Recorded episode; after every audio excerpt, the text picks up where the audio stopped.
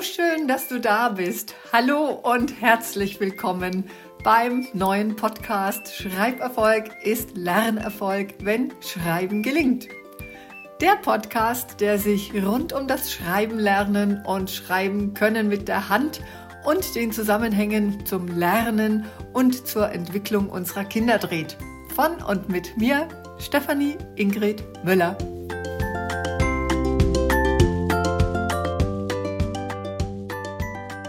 Hallo, hallo zu diesem Podcast in dieser Woche. Und aktuell ist es ja noch so, die ersten Kinder, Lehrkräfte und Eltern, also du, erleben in bestimmten Bundesländern Deutschlands gerade die ersten Schulwochen. Und viele von euch, also noch einige Bundesländer in Deutschland, Österreich, Schweiz, Belgien, also im deutschsprachigen Podcastraum, sind gerade noch in den Ferien und erholen sich. Da kann ich zu denen und zu dir jetzt nur sagen, wenn es dich betrifft, richtig so. Und du, die du mit deinem Kind gerade in den Ferien bist, dich möchte ich heute wirklich nochmal daran erinnern, dass du mit deinem Kind auch in den Ferien feriengerecht für das gelingende Schreiben übst, denn nichts ist kontraproduktiver für den Lern- und Schulerfolg deines Kindes im neuen, dann bevorstehenden Schuljahr als sechs bis sieben Wochen nichts zu tun. Dann verringert das Gehirn die Fertigkeiten wieder, die dein Kind zuletzt also in den letzten Schulwochen des letzten Schuljahres erübt und anfänglich eben erlernt hat und macht die ersten Schulwochen echt im Grund der Motivation, die eigentlich der Motivation und motivierten Neubeginn für dich, für die Familie, dein Kind, die Lehrkraft und der weiteren Lern- und Schulfreude gehören im Grunde zunichte. Also hör dafür bitte nochmal in die letzten Podcast-Folgen rein, die sich alle um feriengerechtes Lernen und Dranbleiben drehen, damit Schreiben sofort weiterhin oder bestmöglich gelingt. Und mit den letzten Folgen und den neurophysiologischen Aspekten sind wir jetzt schon ganz klar beim Anknüpfungspunkt zur letzten Folge, die erste Folge nämlich zum linkshändigen Kind war.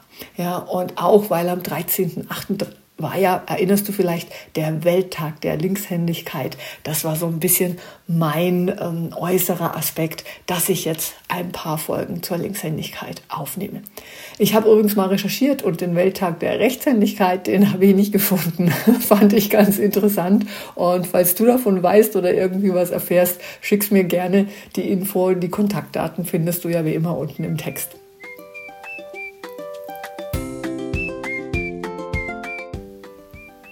Erinnere noch mal ganz kurz, letzte Woche habe ich dir zum Thema Linkshändigkeit, aber ich habe ja, ich glaube, der Podcast hieß ja, oder da heißt er heute auch mit links gelingt's ja. Und zwar, ich hatte dir mitgeteilt, dass linkshändige Kinder unbedingt linkshändig werden sollten. Ja, also wir sollten sie nicht umerziehen, dass sie auch sprachlich, sprachlich gut beobachtet werden müssen, da die linkshändige Steuerung, also die Steuerung der linken Hand im Gehirn auch die Sprachzentren beeinflussen kann. Das ist einfach eine andere Gehirnentwicklung, dass es kaum beidhändige Kinder gibt. Bitte, bitte, bitte. Ja, also hör da noch mal in den letzten Podcast rein dass das in der heutigen Regel ein Entwicklungsverzug ist, wenn ein Kind nicht zu Schulbeginn oder letztendlich schon zur Schulanmeldung, das ist ja oft in bestimmten Bundesländern bis zu einem Jahr vorher noch keine eindeutig erkennbare Händigkeit zeigt. Ja. Dass eine Umerziehung, hatte ich dir auch gerade schon gesagt, in jedem Fall unterlassen werden muss und vor allem eine Umerziehung von der rechten auf die linke Hand, wenn du ab der zweiten Hälfte der ersten Klasse feststellst, dass dein Kind doch ein Linkshänder ist und kein Rechtshänder. Also viele Kinder fangen doch mit der rechten Hand an, eben gerade wenn die Händigkeit nicht eindeutig erkannt wurde, dann, ja, dann gehen wir alle in die Rechtshändigkeit, weil wir eben hauptsächlich oder größenmäßig, anteilmäßig von der Population Rechtshänder sind. Hör da, wie gesagt, nochmal in die letzte Folge rein. Die Umerziehung muss in jedem Fall unterlassen bleiben, heißt es unterlassen werden, sage ich jetzt einfach mal, ja, nicht stattfinden, sondern die Händigkeit, die sollte für dein Kind auf alle Fälle herauskommen.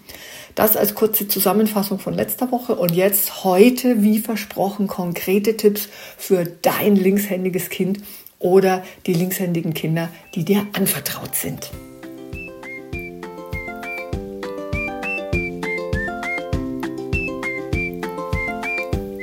Gerade ab der Zeit als Schulkind kann dein linkshändiges Kind oder ein linkshändiges Kind Schwierigkeiten haben, eben zusätzliche Schwierigkeiten in seiner ganzen Entwicklung und vor allem Lernentwicklung, in seinem Lernerfolg, weil es jetzt echt um die Händigkeit geht. Schreiben lernen und Schreiben ist eben Händigkeit pur. Und in der Regel wird unser Alltag und vor allem der Alltag deines Schulkindes aus Sicht eines Rechtshänders gestaltet.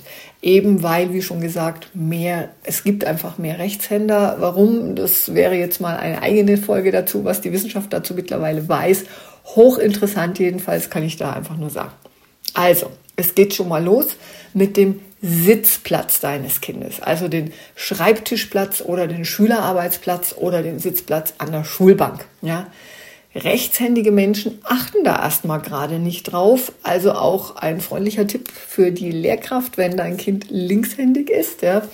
Dein Kind muss so an der Schulbank, übrigens auch zu Hause, ja, also auch wenn ihr vielleicht Geschwisterkinder habt und ähm, oder einfach die Kinder immer zu mehreren an einem Tisch sitzen. Also dein Kind muss so an der Schulbank oder am Tisch sitzen, dass der Banknachbar oder die Banknachbarin rechts neben deinem linkshändigen Kind sitzt, ja.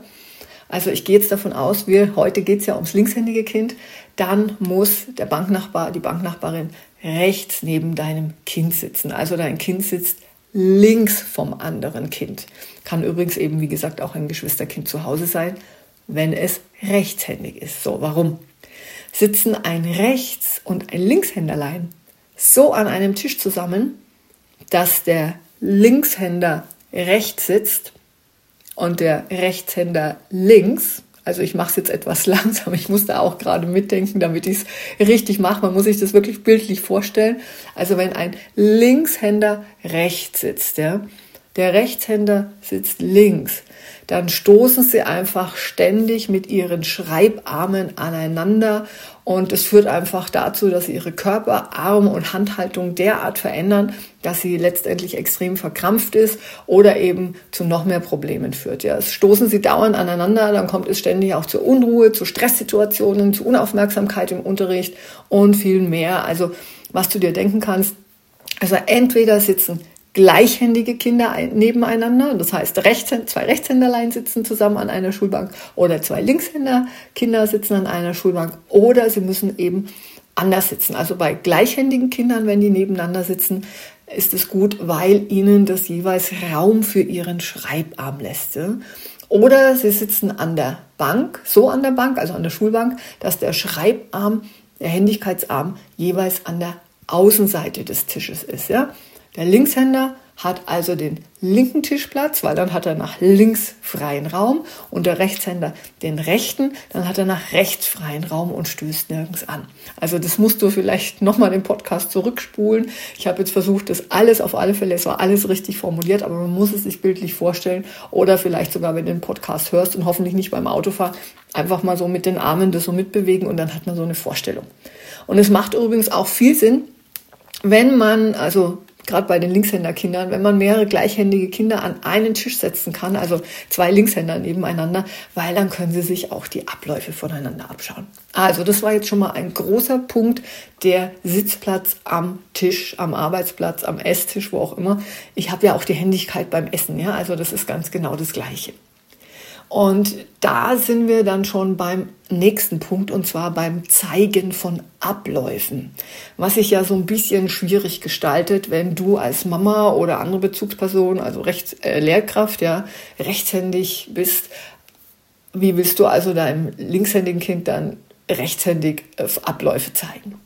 Als Lehrkraft, by the way, habe ich es tatsächlich so gemacht, dass ich die Buchstaben in der Luft vor den Kindern stehend mit der linken Hand ausgeführt habe. Also ich habe ja hauptsächlich Rechtshänderkinder und ich stand frontal vor ihnen und dann habe ich, ja, ich habe so ein bisschen mit beiden Händen das einfach motorisch drauf, habe ich vor den Kindern frontal stehend, also ich habe sie angeguckt, habe ich die Buchstaben in der Luft mit der linken Hand, mache ich gerade auch so, ich mache gerade ein kleines Schreib-A, ja, fahre ich gerade in der Luft mit der linken Hand. So konnten sie einfach letztendlich als rechtshändige Kinder sehen, wie ist der Schreibablauf. Das heißt, ich musste es aber mit der linken Hand machen, weil Kinder gedanklich einfach, wenn ich frontal vor ihnen stehe, nicht um 180 Grad das Ganze drehen. Ja, also ich hoffe, das war jetzt verbal ohne Filmchen so ein bisschen verständlich.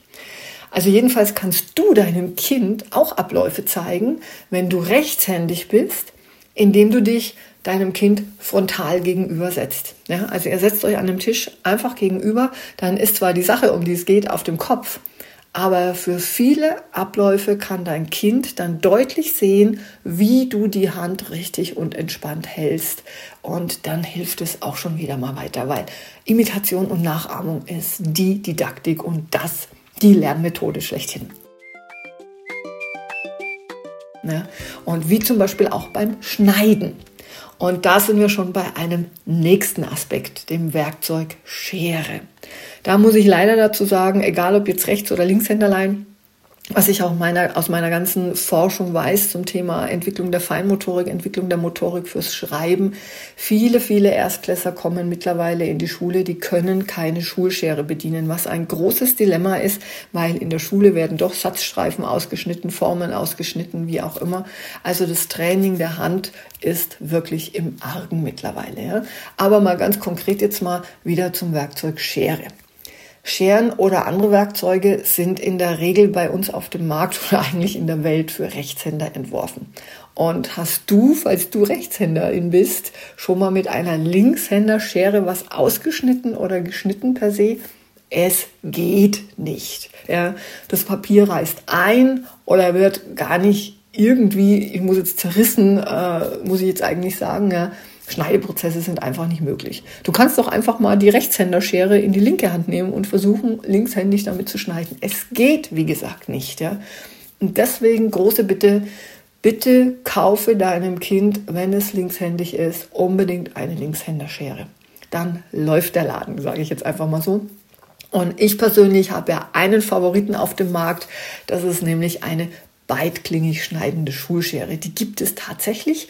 Die schneidet für rechtshändig wie linkshändige Kinder, ja. Und da macht es dann also auch gar nichts aus, wenn ich mal dem Nachbarkind die Schere ausleihe, äh, egal ob das rechts- oder linkshändig ist. Diese Schere funktioniert immer.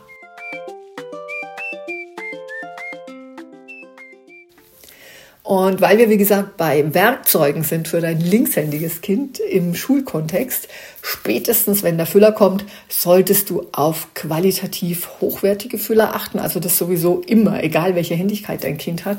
Und zwar dann einer, der auch ein Linkshänderprofil hat. Ja, also dein linkshändiges Kind unterstützt, denn das ist eine ganz andere Greifhaltung und ich erlebe das auch immer wieder mal, wenn du aus Versehen, weil manchmal wird der Füller dann doch gekauft, wenn man sagt, man ist im Drogeriemarkt oder in einem größeren Kaufhaus und da hängen auch die Markenfüller so im, im Wanddisplay und dann nimmt man sie mit und man hat nicht bemerkt, dass da ein L oder ein R oder eine rechts- oder linkshändige Hand, das ist manchmal so nur als Icon drauf, ja, drauf ist und dann ist das das falsche Greifprofil und dann wird sich dein Kind, das weiß das ja eigentlich im Grund gar nicht und vielleicht denkt, sagt es auch gar nichts dazu, ja, und dann wird dein Kind sich so verdrehen, weil es sich dem Profil anpasst, ja, und verkrampft beim Schreiben und das Schreiben wird zusätzlich für das linkshändige Schreiben noch problematischer und gelingt noch weniger. Also achte bitte darauf, ja, äh, dass du deinem Kind einen linkshändigen,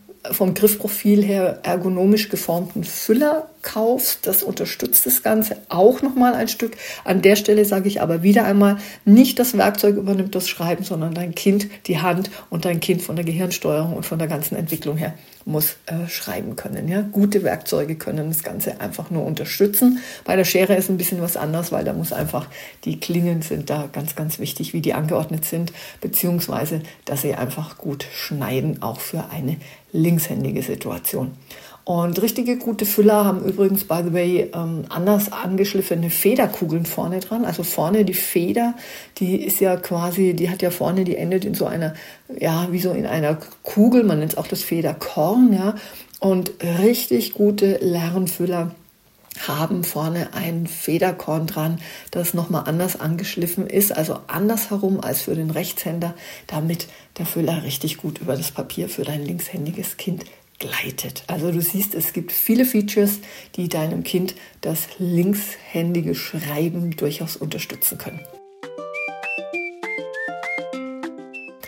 Und weil wir schon beim Gleiten über das Papier sind, ja, also hier kommt immer eins zum nächsten, achte darauf, dass du deinem Kind vor allem, wenn es jetzt gerade in der ersten oder zweiten Klasse ist, dass du ihm Hefte kaufst, in denen die Häuschen oder Mäuschen oder was immer der Heftehersteller für als Grafik genutzt hat für das Erlernen von Oberlänge, Buchstaben, Bauch und Unterlänge. Also du weißt ja, wir haben ja die Erstklasslineatur, wir haben die Zweitklasslineatur, Drittklasslineatur ist dann nur noch die, der Mittelbauch, also die, die mittlere Zeile, ja. Und Buchstaben haben ja Oberlängen, also was oben drüber rausgeht, den Buchstaben Bauch, das ist die Mitte und die Unterlänge.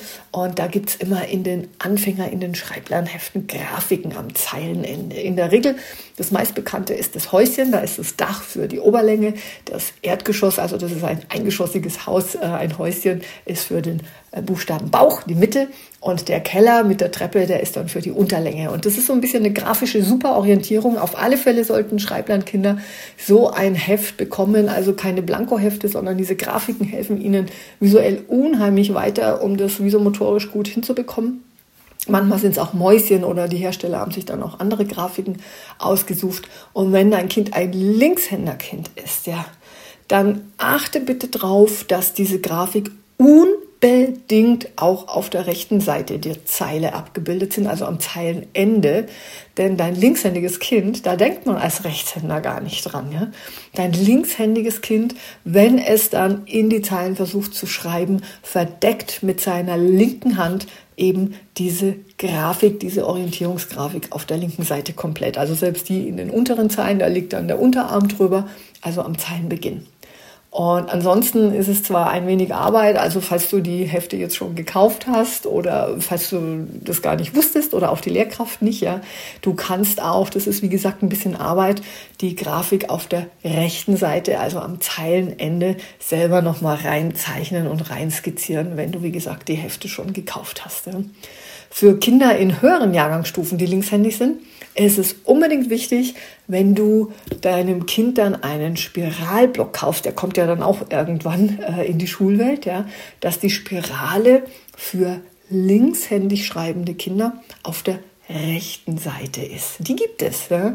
Also die Spirale ist für linkshändig schreibende Kinder unheimlich nachteilig, weil die drückt auf der linken Seite dauernd derart in die Handkante rein, ja, also in die Handkante von deinem Kind und dein Kind verändert dadurch wieder die Armhaltung, die Hand und die Schreibhaltung extrem, was wieder auch zu heftigen Schreibproblemen führt. Also, es gibt Schreibblöcke, College-Blöcke, Spiralblöcke, die die Spirale auch auf der rechten Seite haben. Ja. Bei Lineatur braucht es diese extra Blöcke für Linkshänderkinder. Bei Karo-Papier, also dem Mathepapier oder ja, vielleicht auch für Sachunterricht oder für andere Fächer, ist es ganz einfach. Da kannst du den Block tatsächlich einfach auf den Kopf drehen und schon gelingt es. Ja. Also das ist die einfachste Nummer. Da braucht man keinen Linkshänder Spiralblock kaufen, weil den kannst du um 180 Grad drehen und du hast den Linkshänder Schreibblock letztendlich konkret. Ja. Und am allerbesten sind allerdings Blöcke, die die Spirale an der kurzen Seite, also oben haben. Da ergibt sich dann für die Handkante und für das Umblättern überhaupt keine problematische Situation.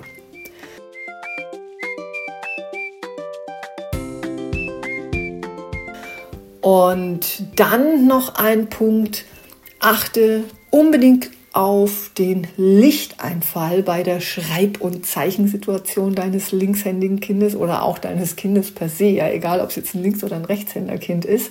Und zwar, wenn es ein Linkshänderkind ist, muss der Lichteinfall von rechts kommen.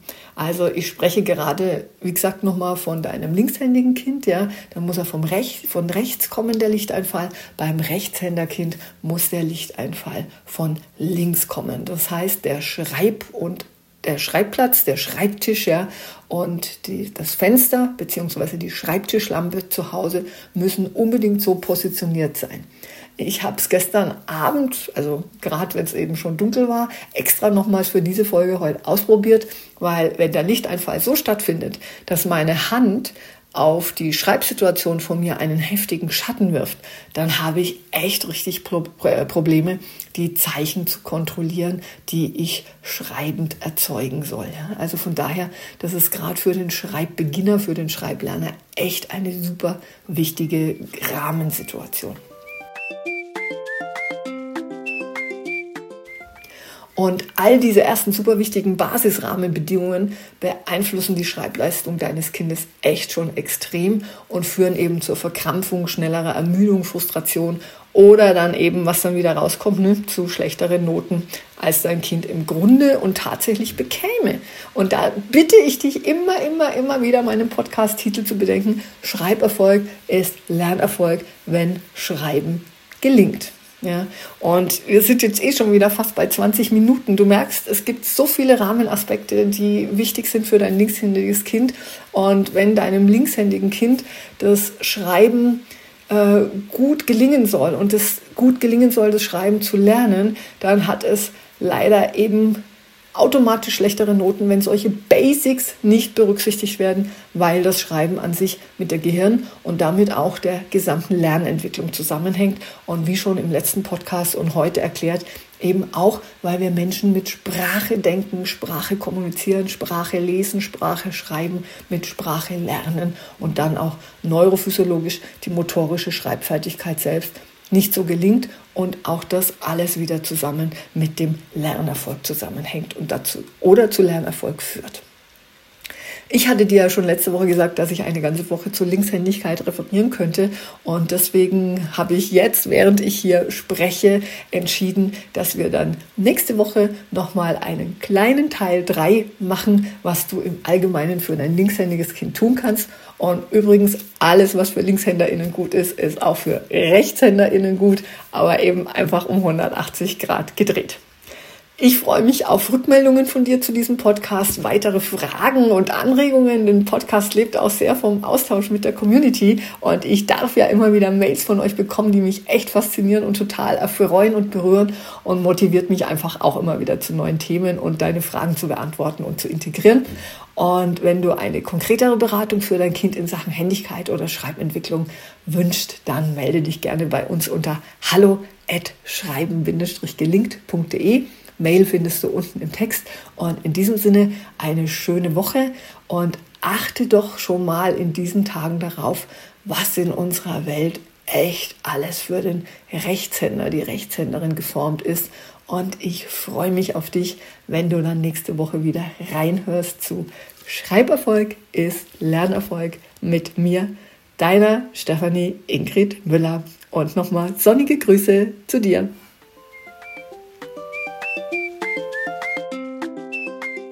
Hast du nach dieser Folge schon Fragen oder Anliegen zum Thema?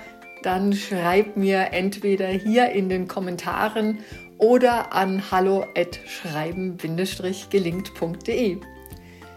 Sehr gern nehme ich dann deine Frage bzw. dein Anliegen in eine der kommenden Podcast-Folgen auf und webe sie, wenn es denn passt, thematisch quasi in die nächste Podcast-Folge mit ein.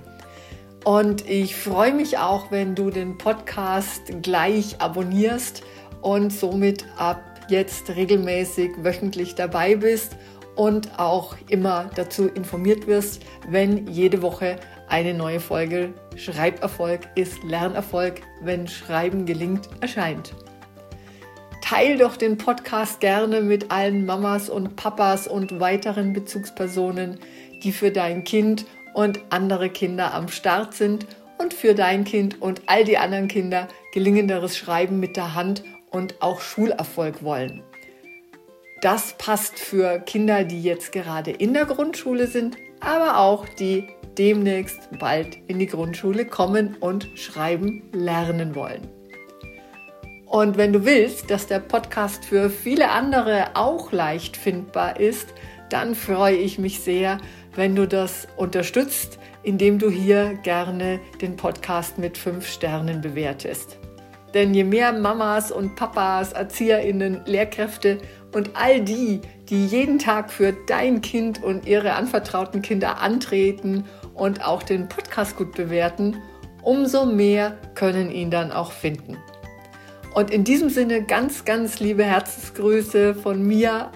Alles Liebe und bis bald und immer wieder, Schreiberfolg ist Lernerfolg, wenn Schreiben gelingt. Deine Stefanie Ingrid Müller.